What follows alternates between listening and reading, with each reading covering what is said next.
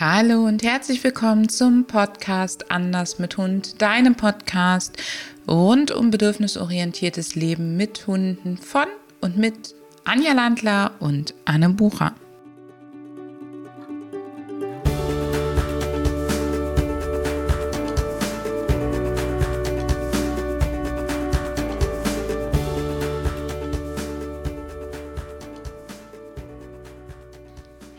Herzlich willkommen in einer neuen Podcast-Episode, in der wir uns um das allseits beliebte Thema Stress und auch nochmal um das Thema Konflikte kümmern.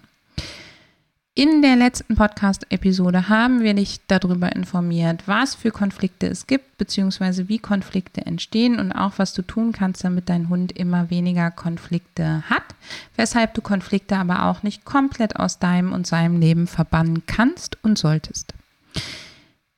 Das heißt, Anja, nochmal zusammengefasst, sind Konflikte schlimm? Sie sind dann schlimm, wenn sie nicht lösbar sind. Oder wenn die Lösung auf jeden Fall große Nachteile für deinen Hund beinhaltet. Du erinnerst dich dran, wir nannten das der Wahl zwischen Pest und Cholera. Anja, warum können Konflikte zu Stress führen? Beziehungsweise fangen wir vielleicht erstmal anders an. Was ist für dich und mich Stress? Ähm, Stress bedeutet, ähm, das ist ein Zustand, wo das Individuum versucht, sich anzupassen und es gelingt nicht. Also an, eine, an, die Situation, an die Umweltbedingungen, was auch immer, an Veränderungen, die halt passieren und diese Anpassung gelingt nicht. Das heißt, wir unterscheiden zwischen Herausforderung, Challenge und Stress. Das ist so das, wo die Stressforschung in den letzten zehn Jahren auch hingeht ähm, zu sagen, es gibt Sachen, die sind eben Herausforderungen. Das Tier ähm, kommt in eine Situation, für das es noch keine passenden Strategien hat oder wofür es eben mehr Energie aufwenden muss, aber mit schneller Anpassung ähm, die schnelle Anpassung gelingt. Die Situation kann zufriedenstellend, bedürfnisbefriedigend ähm, bewältigt werden und wenn das Ganze eben nicht die Zeitfenster in Gefahr bringt, die das Tier braucht, um zu fressen, zu schlafen etc., nicht die Energie tatsächlich in Gefahr bringt oder sogar lebensbedrohlich wird, dann ähm, ist es eben eine Herausforderung, wenn das Ganze länger andauert oder keine Lösungsstrategie gefunden wird, beziehungsweise die Lösungen so lange andauern, dass dadurch ähm, die Energie, der Energiehaushalt tatsächlich in Gefährdung gerät, dann ist es Stress. Perfekt. Das heißt zum Beispiel, es knallt irgendwo, dein Hund erschrickt sich, er gerät kurz in Angst, er flüchtet, das Geräusch hört auf, er kommt an einen Ort, zum Beispiel in die Hundeoase, wo er sich wohlfühlt, wo der, ähm, die Belastung sofort wieder aufhört, er Strategien hat, damit umzugehen. Dann war es eine Herausforderung, die auch nicht unbedingt angenehm war, aber er ist nicht gestresst. Umgekehrt, der, der Knall geht, das Knallen geht eben weiter. Dein Hund hat nicht einen systematisch aufgebauten Wohlfühlort. Er hat keine Rückzugsmöglichkeiten, an denen er sich tatsächlich wieder gut fühlt, sondern er verkriecht sich zum Beispiel einfach nur zum unterm Bett und liegt dort zitternd. Das ist dann eben stressend für ihn. Das heißt, auch Angst, die ausgelöst wird, ist nicht unbedingt sofort stressend, sondern nur dann, wenn zum Beispiel die Flucht nicht ausgeführt werden kann oder das Fluchtverhalten nicht zu einer Entspannung der Situation herbeiführt, nicht zu einer Lösung der Situation, dann kommen wirklich die ganzen Stresshormone dazu. Ja, wenn du dran denkst, draußen zum Beispiel, dein Hund ist dann alleine, es passiert etwas, ein plötzlicher Knall, ein Schuss, ein lautes Geräusch und er möchte flüchten und kann es nicht, weil er an der Leine ist und ähm, kann auch aus welchem Grund in deiner, auch immer in deiner Gegenwart ähm, keine Erleichterung im Moment finden, dann wäre das eben auch so eine stressende Situation für ihn. Unter Stress ist das absolute ähm, Säugetier-Anti-Stress-System sozusagen ist Bindungsverhalten und zwar freiwillige Interaktion, Interaktion, die sich gut anfühlt, also kein Zwangsbekuscheln, kein Trösten, sondern auch hier wieder Maßnahmen, die eben die soziale Zugehörigkeit stärken, die dem Hund Angebote machen, bei dir Sicherheit zu finden, die eben was mit dir zusammen zu tun haben. Umgekehrt ist es auch super, super ähm, wichtig, dass du dir Strategien für deinen Hund überlegst, wie zum Beispiel die Hundeoase, ähm, drinnen oder ähm, ja doch vor allen Dingen die Hundeoase drinnen. Draußen gehe ich davon aus, dass dein Hund nicht alleine unterwegs ist, Strategien aufbaust, die dein Hund eben zu Lösungen und Bewältigung von schwierigen Momenten, Herausforderungen nutzen kann, wenn du nicht verfügbar bist.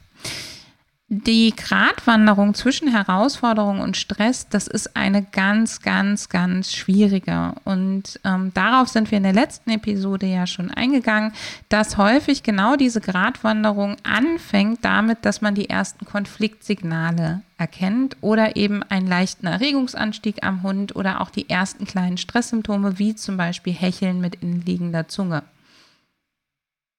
Ja, ich ähm, mag da ein kleines Beispiel aus meiner Arbeit mit den Therapiehunden geben. Ähm, dort wird natürlich dieses, es gibt so ein Schlagwort in dieser Szene, das nennt sich Stressmanagement.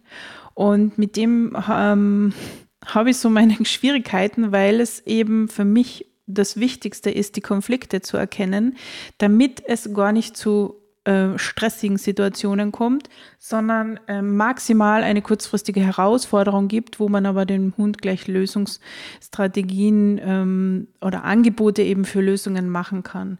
Und du hast ja die Hundeoase für drinnen schon erwähnt. Das ist zum Beispiel auch ein wichtiges Instrument bei Hunden, die in der Arbeit sind, die temporär woanders arbeiten dass man da eine mobile Version davon hat und der Hund dann diesen Ankerpunkt hat und sich auch zurückziehen kann.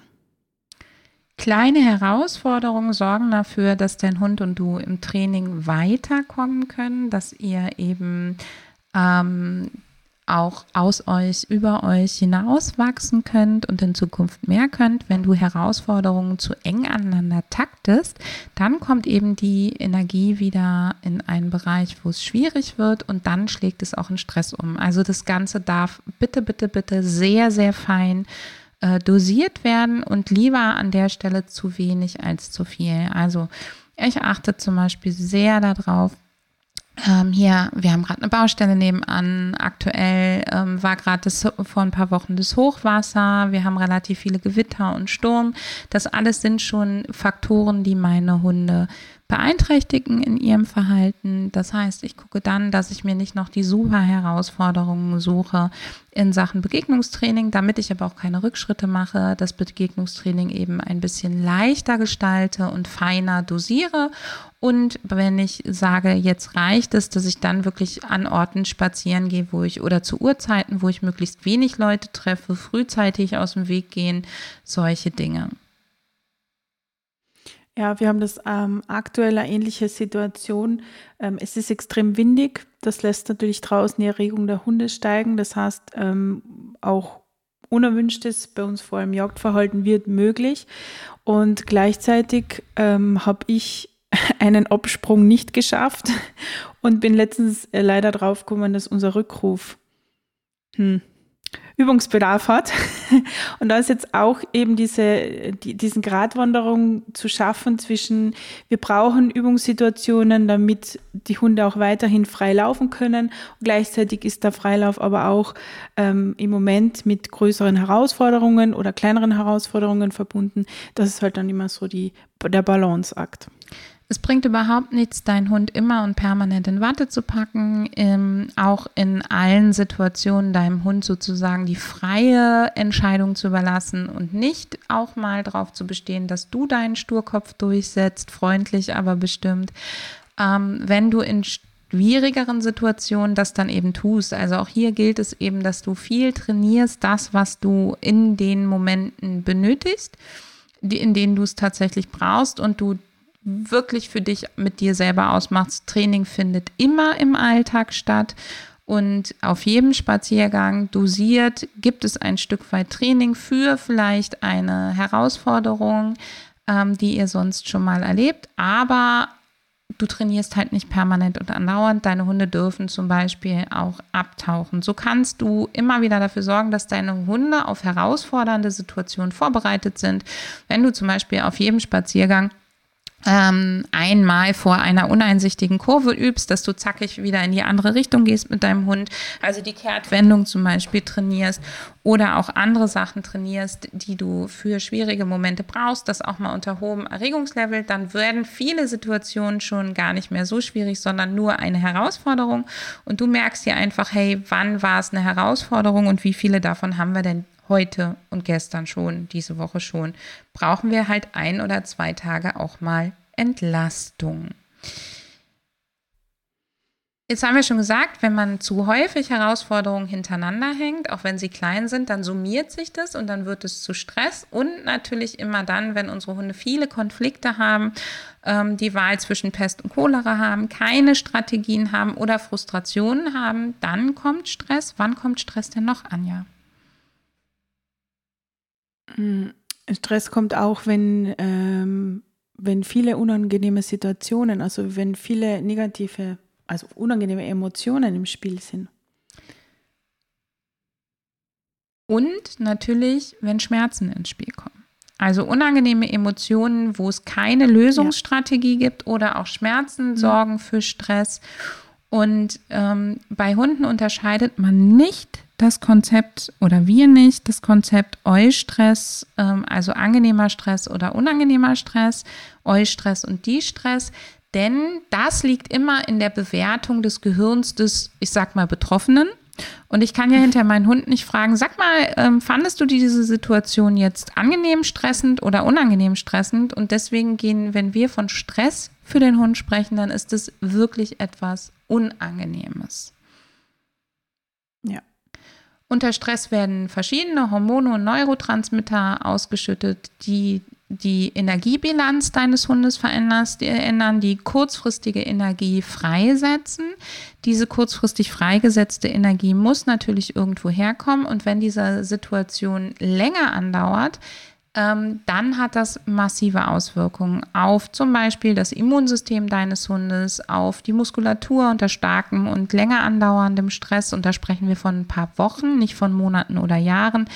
Ähm, wird Muskulatur abgebaut, ähm, es kann äh, wirkliche Einschränkungen im Lernverhalten geben, also reflexive und emotionale Schnellreaktionen werden mehr. Andersrum wird so etwas wie Signaldiskriminierung, also das Unterscheiden, ob du gerade Sitz oder Platz gesagt hast und was man denn bitte danach tun soll, die werden schlechter. Und je mehr Stress empfunden wird, desto mehr unangenehme Emotionen werden in der Regel auch empfunden. Und Lernen lebt von Emotionen. Das heißt, ähm, in der Sekunde, wo dein Hund lernt, verknüpft er das Erlernte auch immer mit Emotionen. Und je mehr das eben die schlechten sind, desto mehr werden diese auch wieder ausgelöst, wenn du dann das zugehörige Verhalten abrufst. Das heißt, das ist ein Teufelskreis, der dringend unterbrochen werden sollte. Ja, Genau, du hast äh, nämlich nicht nur das emotionale Wohlbefinden, das da in Gefahr ist, im Ungleichgewicht ist, das, sondern auch das körperliche und das bedingt dann wieder, dass es eben auf die Emotionen einen Einfluss hat, so wie du sagst, ein Teufelskreis. Da müssen wir unbedingt was tun. Wie erkennen wir denn jetzt Stress und Konflikte beim Hund, Anja? Du hast schon gesagt, das Hecheln mit innenliegender Zunge. Ja, das ist ein Stresssymptom. Was auch noch ähm, häufig vorkommt, ist ähm, gelartiger Speichel. Yay, oder Schaum vom Maul.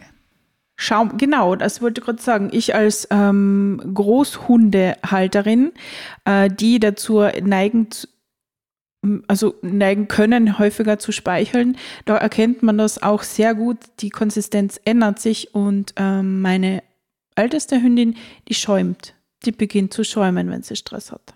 Das liegt daran, dass dieser gelartige Speichel, ähm, den du übrigens anders auch hast, wenn du Stress hast, kriegst du vielleicht einen trockenen Mund und das ist derselbe Effekt. Das heißt, dem Speichel wird sozusagen Feuchtigkeit entzogen.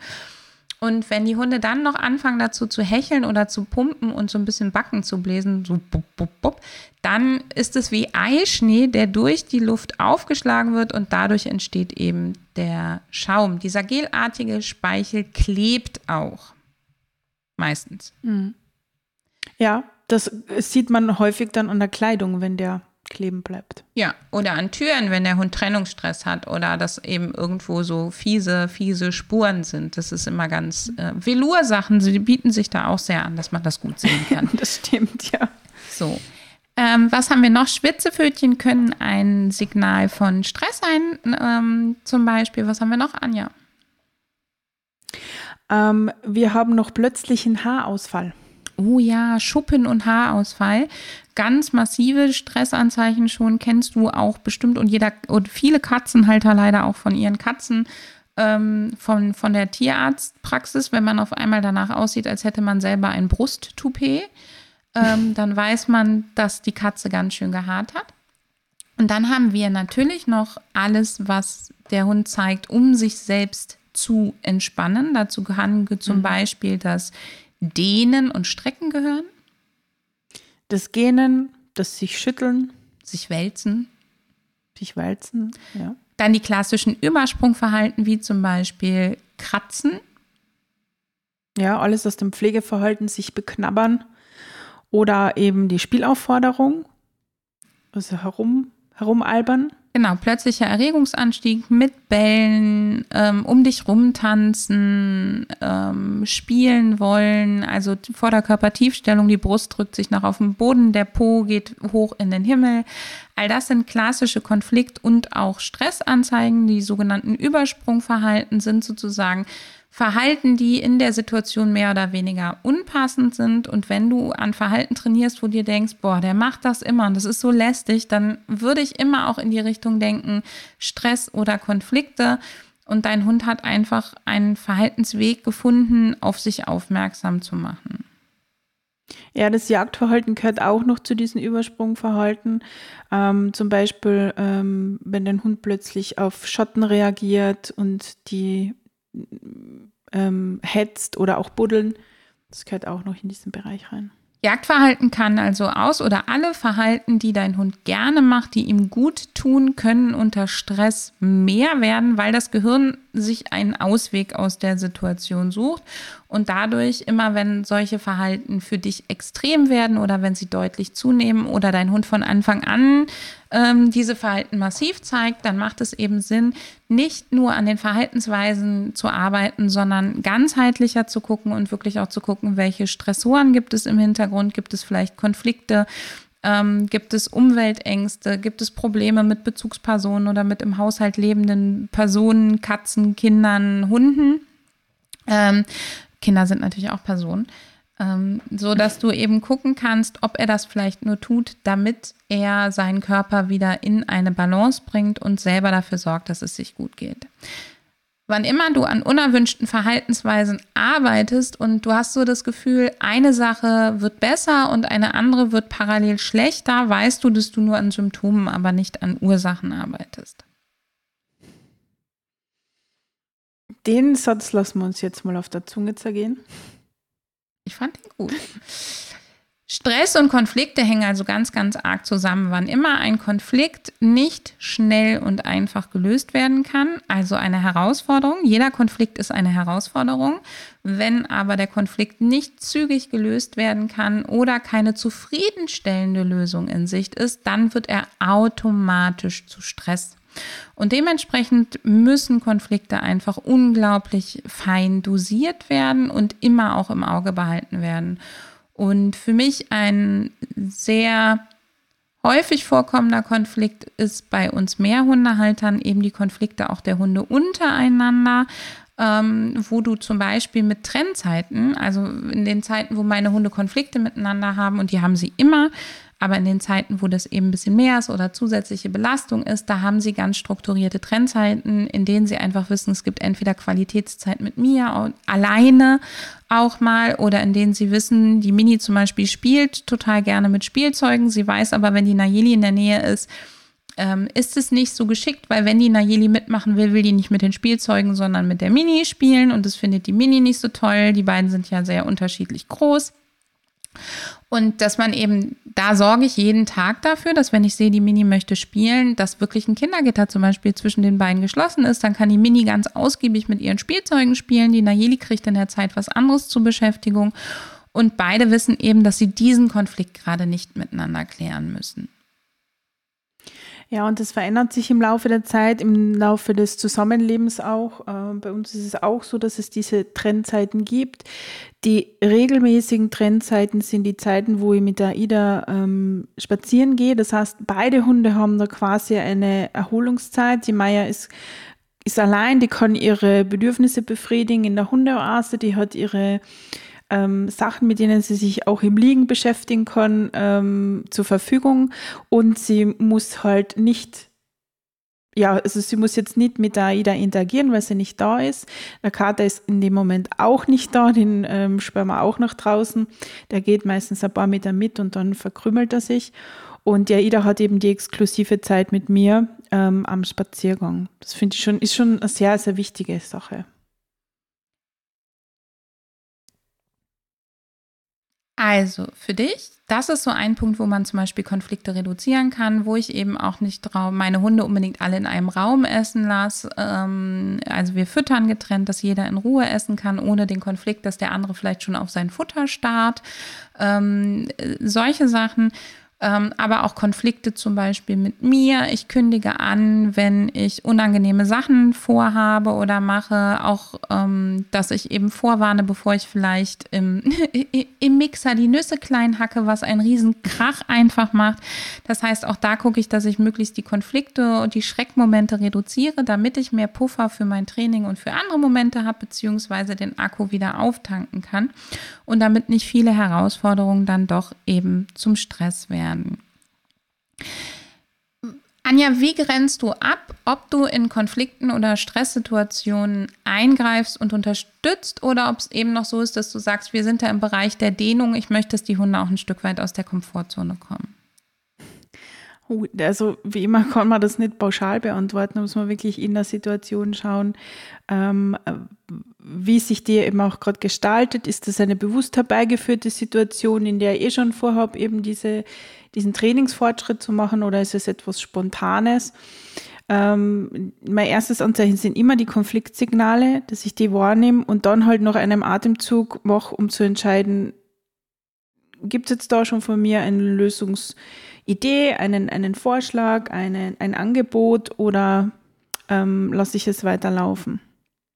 Wenn du bei uns beim Training zuguckst, dann wirst du manchmal denken, die machen ja gar nicht viel, weil da ist es ja. unser Ziel, dass die Konflikte so minimal auftreten, dass der Hund eben doch noch relativ zügig die eigene Lösung findet und es wird verstärkt.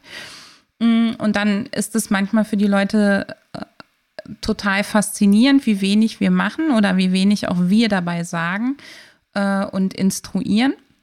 Aber das ist eben genau die, die, für mich die Kunst daran zu gucken, wie kann ich geplantes Training so gestalten, dass ich nach Möglichkeit nicht viel eingreifen muss, sondern dass die Hunde am Erfolg lernen und dass sie sich immer weiter in die in die Erfolgssituation reinwagen und dann trotzdem weiter ähm, Erfolge auch feiern und da Stück für Stück aus sich herauskommen. Und auch die Menschen, wir hatten heute Morgen im Training zum Beispiel bei einem Begegnungstraining die Situation, mh, hm, wo ich dann gesehen habe, dass die eine Hundehalterin die Leine anfängt nachzugreifen. Und dann kommt von mir mal ein Leine locker, atme durch, lass die Arme baumeln oder solche Sachen. Dann weiß ich aber, auch wenn ich am Hund noch gar nichts sehe, dass das Gehirn des Menschen gesagt hat, oh, das ist eine Situation, aus der möchte ich eigentlich wieder raus. Und das ist für mich auch ein ganz wichtiges Indiz im Training, dass wir uns gerade eben in, aus der Wohlfühlzone herausbewegen und dass wir uns in das Wachsen einbewegen. Und dann ist der nächste Moment natürlich wieder meine Aufgabe, noch in der Trainingseinheit dafür zu sorgen, dass wieder durchgeatmet wird.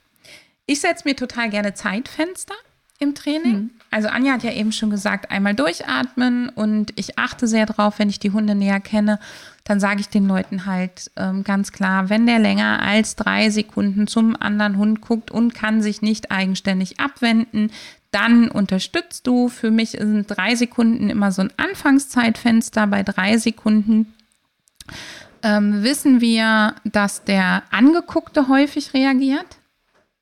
Also auch merkt, dass er angeguckt wird und dann kann es sich hochschaukeln. Bei anderen Hunden fängt man auch erstmal sofort an zu unterstützen, wenn man noch gar nicht damit rechnet, dass sie schon Gutes von alleine zeigen können.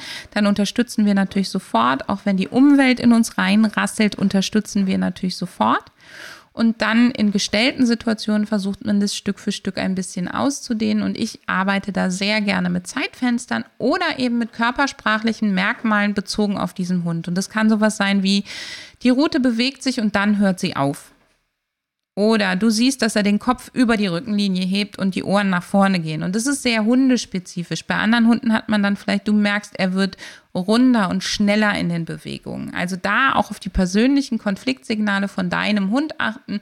Womit kündigt sich an, dass bei ihm eben jetzt die Erregung steigt, dass er ähm, in Situationen kommt, die für ihn vielleicht unangenehm ist. Und dann immer vor jedem Nein gibt es ein Ja. Und wenn ich denke, gleich ist es soweit, dass er was Dummes macht, dann ist der späteste Moment, wo ich eben doch wieder unterstütze. Genau. Und der späteste Moment, so ist es.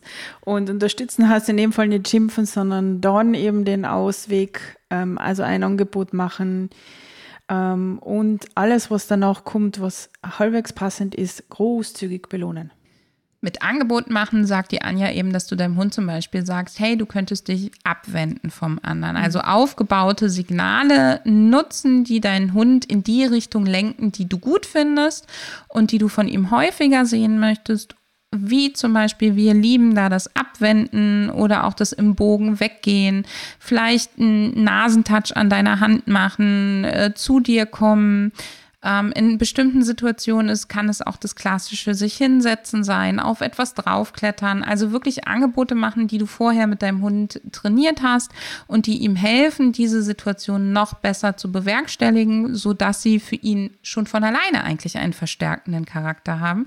Und dann kommt noch was Gutes von dir on top und somit kannst du deinem Hund dann in der Situation wirklich unterstützen. Bei meiner Naili ist es zum Beispiel ganz häufig das Angebot von Körperkontakt zu mir. Also die Leute finden das dann ganz komisch. Der Hund steht da, zeigt schon ein bisschen die Zähnchen und ich sage, willst du kuscheln? Ähm, aber das hilft ihr, dann kann sie sich häufig abwenden und kann zu mir kuscheln kommen. Die Mini kann ich auch als Unterstützung in kritischen Situationen ähm, Buddeln schicken, zum Beispiel, dass sie erstmal den Konflikt löst oder den, die Stresssituation verlässt und buddeln geht. Ähm, und da ist es wirklich ganz egal, was du nimmst, solange es eben, ich sag mal, gesellschaftskonform ist und niemand dadurch in Gefahr gerät, weder du noch dein Hund noch die anderen. Und gleichzeitig deinem Hund hilft, diese Situation für sich selber gut zu meistern. Ja, diese zwei Beispiele, was du genannt hast mit äh, Körperkontakt und Buddeln, das doch, sind doch ganz klassische Beispiele dafür, dass das Angebote sind, die dem Hund definitiv, wenn er es freiwillig machen kann, dazu, also dabei unterstützen, sich wieder gut zu fühlen. Also der kriegt dann ganz eindeutig ähm, eine Option. Ja. Und es muss gar nichts Großes sein. Manchmal ist es ja auch wirklich nur dreh den Kopf zur Seite, geh am Wegesrand schnüffeln oder was auch immer. Mhm. So, in diesem Sinne hoffen wir, dass wir dir noch einmal Inspiration geben konnten zum Thema Stress und Konflikte. Wenn du mit deinen Hunden in Situationen geraten sind, wo du sagst, Mist, das ist echt in die Hose gegangen, das war super stressig oder auch für mich ganz, ganz emotional belastend, dann tue Folgendes. Verlasse die Situation erstmal so weit, dass sie safe ist ähm, gehe so wenig weit aus der Situation wie nötig, dass ihr euch wieder halbwegs gut fühlt und mache so nah wie möglich an der Situation mit deinem Hund schöne Sachen, auf die ihr euch beide einlassen könnt. Erstmal, um das akute Wohlbefinden wiederherzustellen und wenn du kannst und du hattest jetzt vielleicht mehrere Situationen hintereinander, dann plane für deinen Hund einen sogenannten Entlastungstag ein, wo ihr wirklich mal einfach nur schöne Sachen macht. Und wenn das ist, ihr bleibt im Garten oder ihr fahrt irgendwo auf dem Feld, du setzt dich hin und er buddelt und du machst es natürlich bitte hinterher wieder zu. Ähm, oder ihr sitzt einfach irgendwo und guckt zusammen in die Landschaft. Also was immer euch gut tut und gehe dann wirklich zwei, drei Tagen auch den Herausforderungen mal ganz besonders gezielt aus dem Weg, damit eben dein Hund und du erstmal wieder zurückkommen zu euch und ihr dann wieder aufbauen könnt. Und viel hilft an der Stelle nicht viel, wenn du zu schnell hintereinander in Herausforderungen gehst, werden sie zu Stress, zu Reizüberflutung und die Wahrscheinlichkeit davon, dass dein Hund Verhaltensweisen zeigt, die du nicht haben willst und das Falsche lernt, die steigen. Danke, dass du wieder dabei warst und wir freuen uns, wenn du auch das nächste Mal wieder reinhörst.